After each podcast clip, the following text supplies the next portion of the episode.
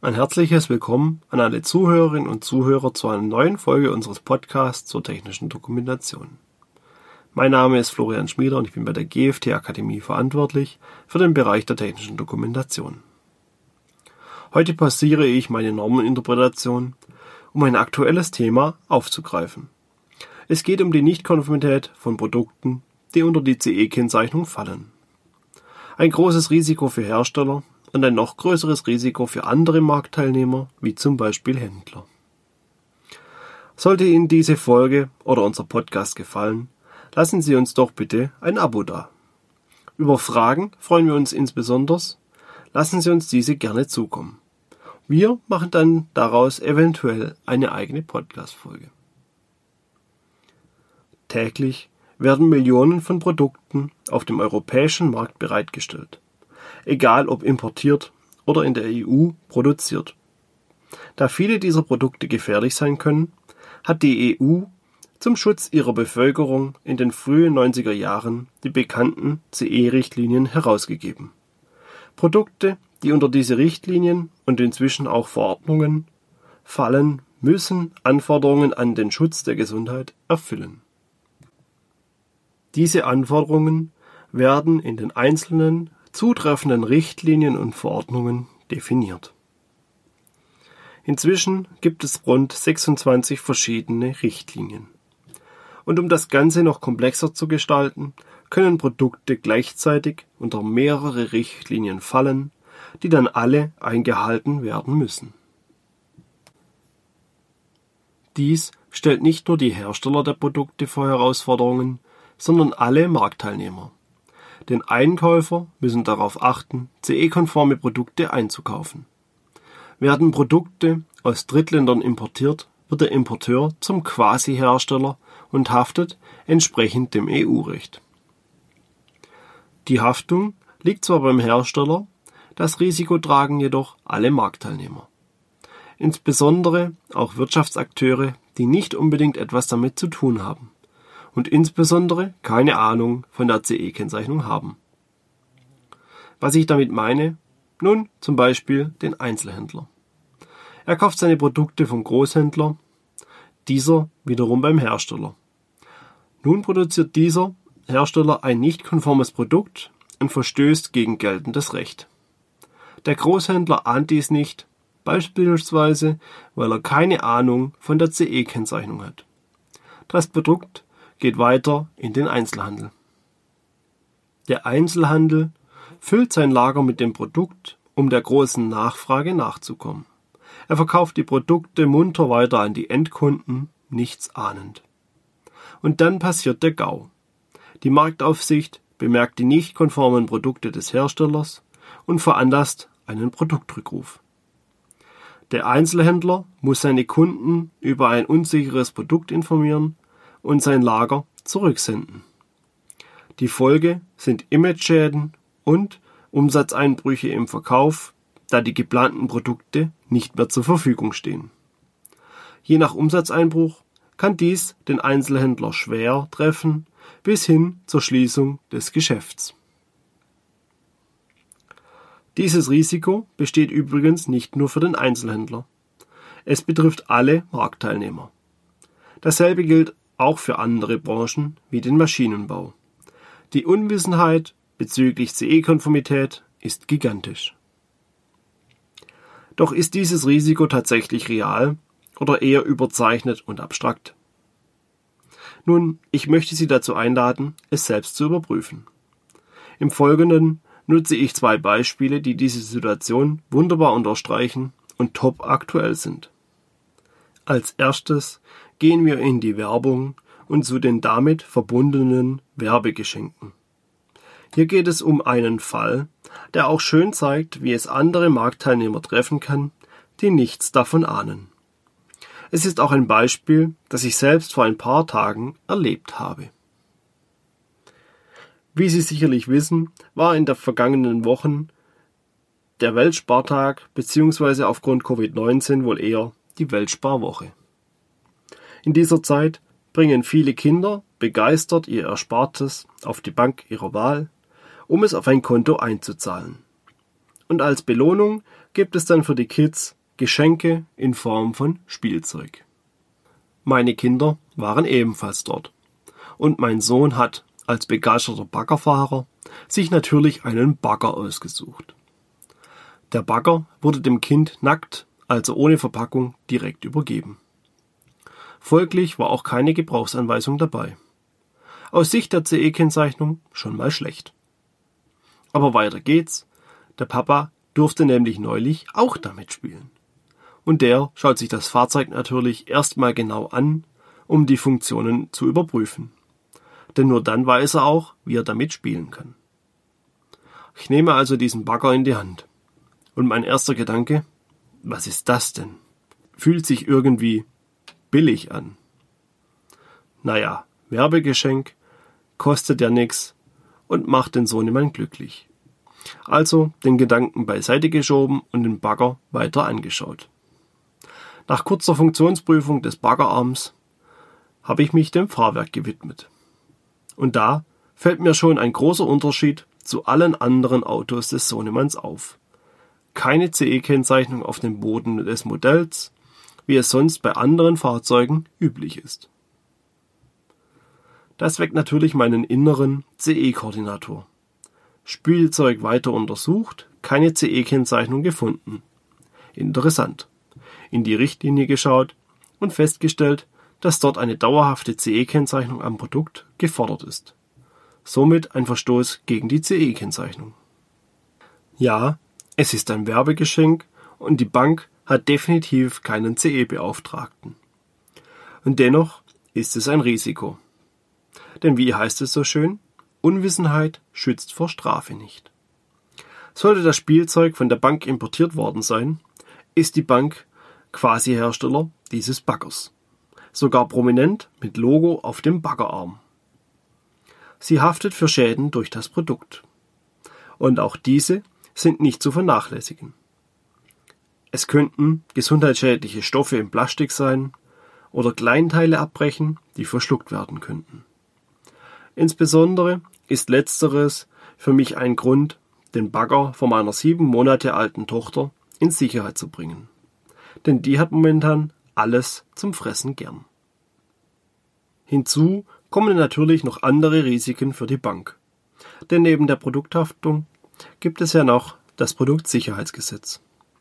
Hier drohen der Bank als Hersteller bzw. Importeur Strafen für die fehlerhafte Kennzeichnung des Produktes. Mögliche Folgen sind Produktrückruf, Nachbesserung und Bußgelder. Und das alles für ein Werbeprodukt, das kostenfrei verschenkt wurde. Stellen Sie sich mal vor, wie Sie als Verantwortlicher bei der Bank einen Produktrückruf für diesen Bagger veranlassen wollen. Jetzt legen wir noch eine Schippe oben drauf und nehmen mal das Schlimmste an. Die Bank hat nichts ahnend den Bagger günstig aus einem Drittland importiert. Aber die CE-Kennzeichnung aufgrund mangelns fehlender Kenntnisse nicht überprüft. Nach EU-Recht ist die Bank Hersteller des Produktes geworden. Und nun verschluckt sich meine Tochter an einem Kleinteil und stirbt. Ein grausiger Gedanke für mich, ein noch größerer Albtraum für die Bank. Wie vorhin erwähnt, keine Gebrauchsanleitung, keine CE-Kennzeichnung und dann noch Importeur bzw. Hersteller. Ein Image-Schaden ohne Grenzen. Stellen Sie sich mal diese Schlagzeile vor. Interessanterweise trägt das Plüschtier meiner Tochter vom Weltsperrtag eine CE-Kennzeichnung. Dort sieht das Ganze also wieder anders aus. Sollten Sie Kinder haben und auch entsprechendes Spielzeug, können Sie gerne den Selbstversuch wagen. Schauen Sie mal, ob Sie eine CE-Kennzeichnung finden. Das Spielzeug sollte dabei idealerweise für Kinder im Alter von zwei bis fünf Jahren sein, um definitiv unter die Spielzeugrichtlinie zu fallen. Das ist etwas, was jeder ohne weiteres tun kann, da braucht man auch keine Ahnung von der CE-Kennzeichnung zu haben. Am einfachsten geht es mit Spielzeugautos, da ist die Kennzeichnung in der Regel am Fahrzeugboden angebracht. Es gibt dabei Produkte, die von der Richtlinie ausgenommen sind. Exemplarisch möchte ich einige davon aufzählen. Alle anderen finden Sie aber in der Richtlinie im Anhang 1. Ausgenommen von der Spielzeuggeräte-Richtlinie sind Produkte für Spielplätze, dekorative Gegenstände, elektrisch betriebene Fahrzeuge, Puzzlespiele mit mehr als 500 Teilen, funktionale Lernprodukte mit einer Nennspannung von mehr als 24 Volt, Produkte für den Unterricht an Schulen, elektronische Geräte wie PCs und Spielekonsolen, Schnuller für Säuglinge, Modeaccessoires für Kinder, die nicht als Spielzeug gedacht sind, sowie Schleudern oder Steinschleudern. Sollten Sie also Spielzeugautos oder ähnliches besitzen, machen Sie mal den Test. Die CE-Kennzeichnung bei größeren Herstellern ist in der Regel in Ordnung. Sollten Sie aber ein No-Name-Produkt haben, wird es spannend. Wechseln wir vom Spielzeug in ein anderes, aber dennoch brandaktuelles Beispiel. Covid-19 ist überall, die Maskenpflicht ebenfalls. Bereits im Frühjahr stieg die Nachfrage nach geeigneten Schutzmasken rasant. Die EU hat auf die Nachfrage die Regulierungen gelockert, damit einfacher mehr Produkte zur Verfügung gestellt werden können. Entsprechend wurde der Markt nun mit Schutzmasken aus China und anderen Drittländern überflutet. Und dadurch gibt es nun ein großes Problem, insbesondere bei den sogenannten FFP2-Masken. Denn wie das CDF-Magazin Wieso festgestellt hat, sind zwölf der 24 getesteten Masken durchgefallen. Sie haben nicht mal den Schnellteststandard erfüllt. Sprich 50 Prozent der Masken sind nutzlos. In konkreten Zahlen: Die DEKRA geht von 4 Milliarden mangelhaften Masken aus. Den Test verlinke ich in den Show Notes. Entsprechend heikel ist die Lage. Denn bereits aus dem Gewährleistungsrecht entstehen Pflichten für Händler wie Apotheken. Der Kunde kauft schließlich die Maske in der Erwartung, dass diese die Funktion erfüllt. Nicht funktionsfähige Masken führen wiederum zu Mängeln und entsprechender Haftung. Jetzt stellen Sie sich vor, Sie besitzen eine Apotheke. Aufgrund der großen Nachfrage im Frühjahr haben Sie eine große Menge Masken geordert, die Sie jetzt bzw. bereits seit dem Frühjahr verkaufen. Der Erlös ist sicherlich nicht gering, die Nachfrage nach geeigneten Masken ist groß. Voller Vertrauen haben sie die Masken bei ihrem Händler gekauft, ihr Warenlager ist voll davon. Der Verkauf boomt. Was sie nicht wissen ist, dass ihr Händler die Waren bei einem Großhändler gekauft hat, der wiederum bei seinem Händler und so weiter. Und ursprünglich kommen die Masken aus China oder einem anderen Drittland und die CE-Kennzeichnung ist missbräuchlich angebracht. Auch wenn der Apotheker jetzt nicht direkt Importeur oder somit Hersteller ist, hat er ein Problem. Denn der Kunde hat Rechte gegen ihn wegen nicht erbrachter Leistung. Er kann zum Beispiel über den Rücktritt vom Vertrag sein Geld zurückverlangen. Auch wenn der Verkaufspreis mit zum Beispiel 10 Euro gering ist, rechnen Sie das Ganze auf ein halbes Jahr Verkauf hoch. Da kommen schnell einige tausend Euro zusammen, was Sie Ihren Kunden zurückzuzahlen haben. Rufschäden kommen noch oben drauf. Oder würden Sie erneut bei der Apotheke Produkte kaufen, in der Sie eine mangelhafte Schutzmaske für teures Geld gekauft haben? Die Prüfung, ob eine CE-Kennzeichnung gültig ist oder nicht, ist für Fachfremde häufig schwer. Egal in welcher Branche die Leute arbeiten. Und je länger Lieferketten werden, umso schwerer ist die Überprüfung der CE-Kennzeichnung. Denn diese wird in der Regel durch Konformitätserklärungen belegt, die nicht immer bei dem Produkt beiliegen.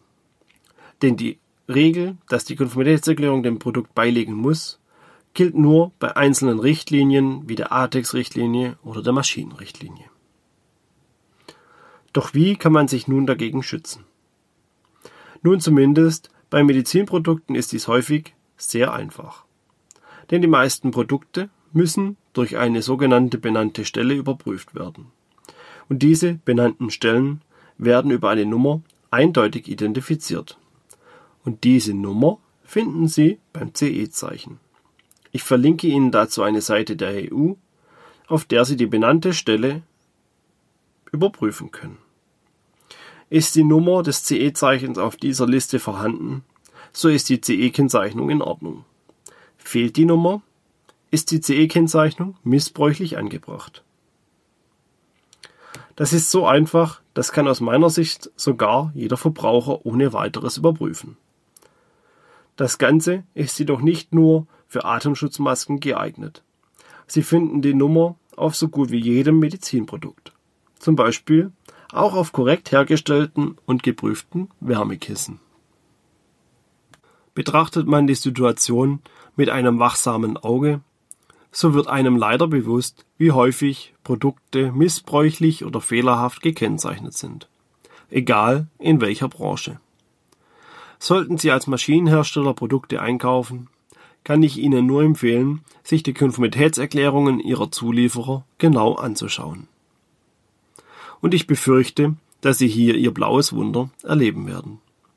Denn dieses kleine, einfache Dokument strotzt häufig nur so von Fehlern.